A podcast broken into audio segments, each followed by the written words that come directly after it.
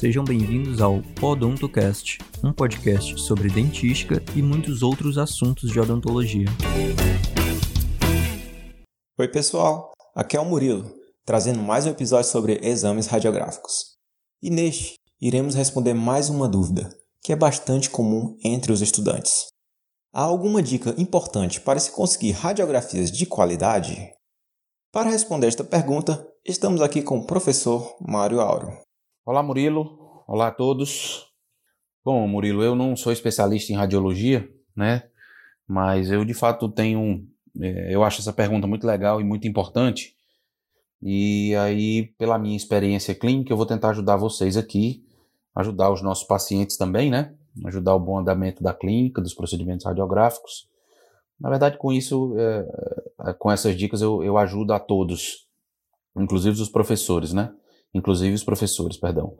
É, porque quanto menos radiografias forem feitas, é, quanto menos repetições a gente fizer e quanto melhor é, estiverem as nossas radiografias, melhor o andamento da, da clínica, né? Tanto para a gente na UFC como para uh, em clínicas uh, de, outros, de outras instituições. Né? Então, eu tenho algumas considerações e sugestões relacionadas a cuidados de processamento e armazenamento das radiografias que podem ajudar a responder essa pergunta.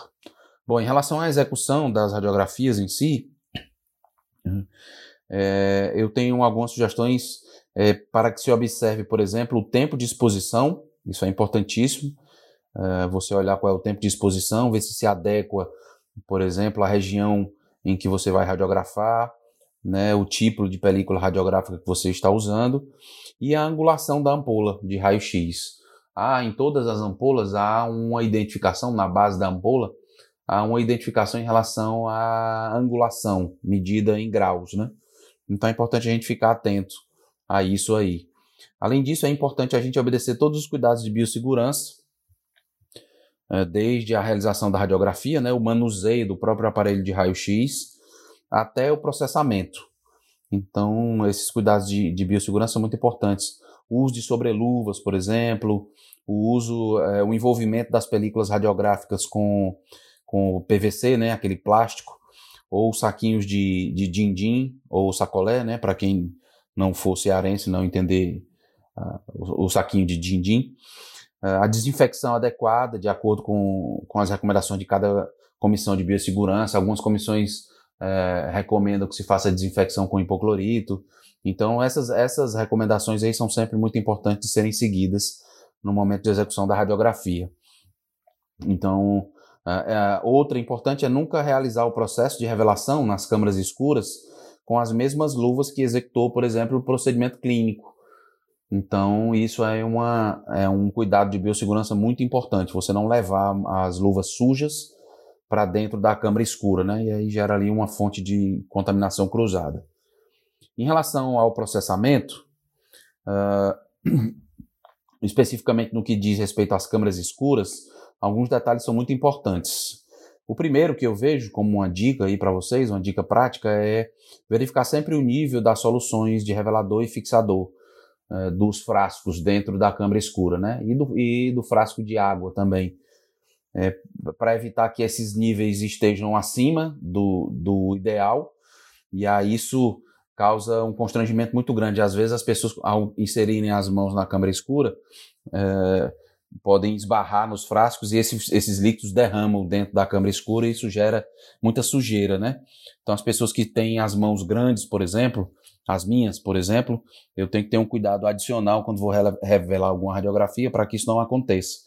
Então, quando a gente derrama, derrama as soluções de revelador e fixador dentro das câmeras escuras, isso gera uma, uma sujeira.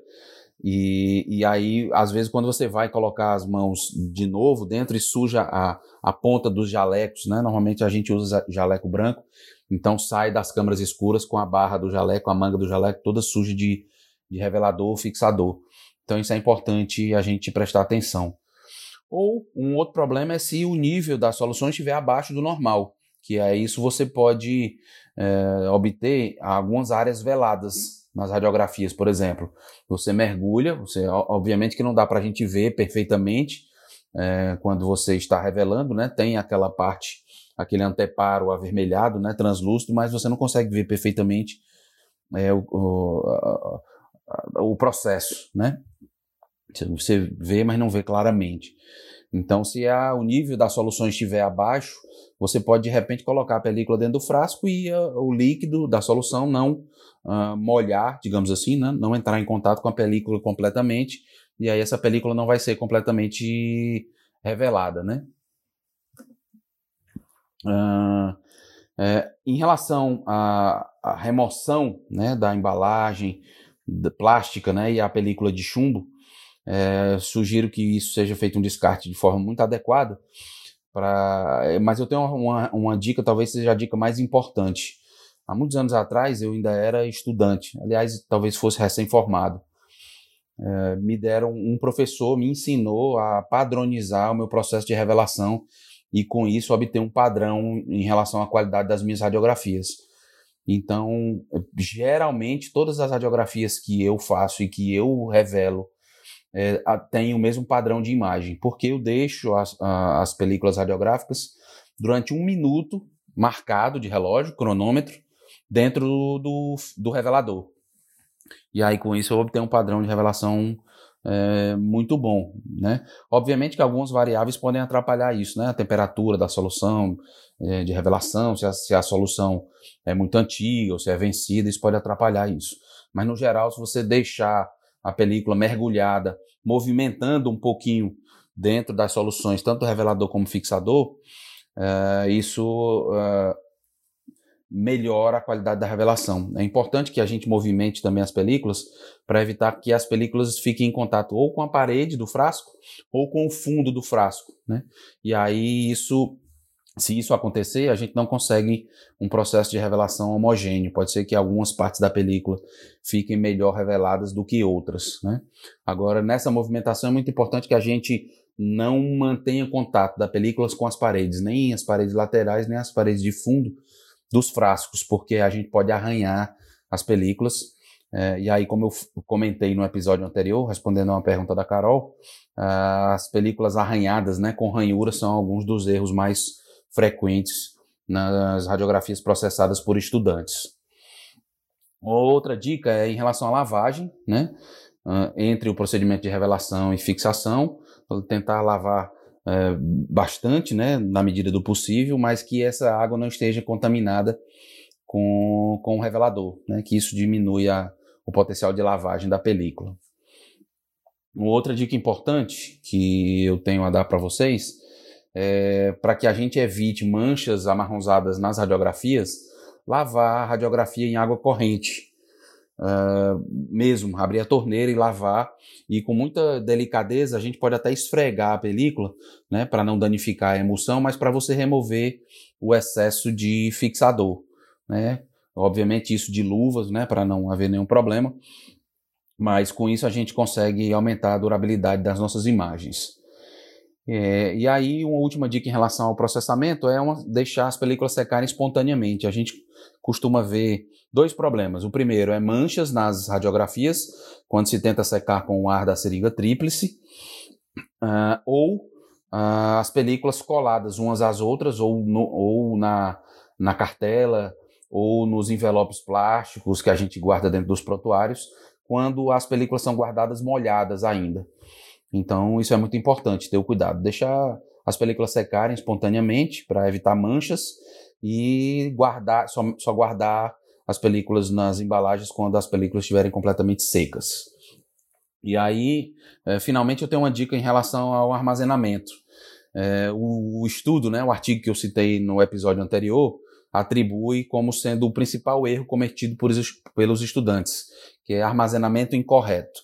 Então, sendo bem objetivo, uh, eu sugiro a vocês que guardem as películas nos prontuários odontológicos dentro de cartelas identificadas com os nomes dos pacientes, os dentes examinados, a data e quem realizou o exame. Isso é importantíssimo, certo?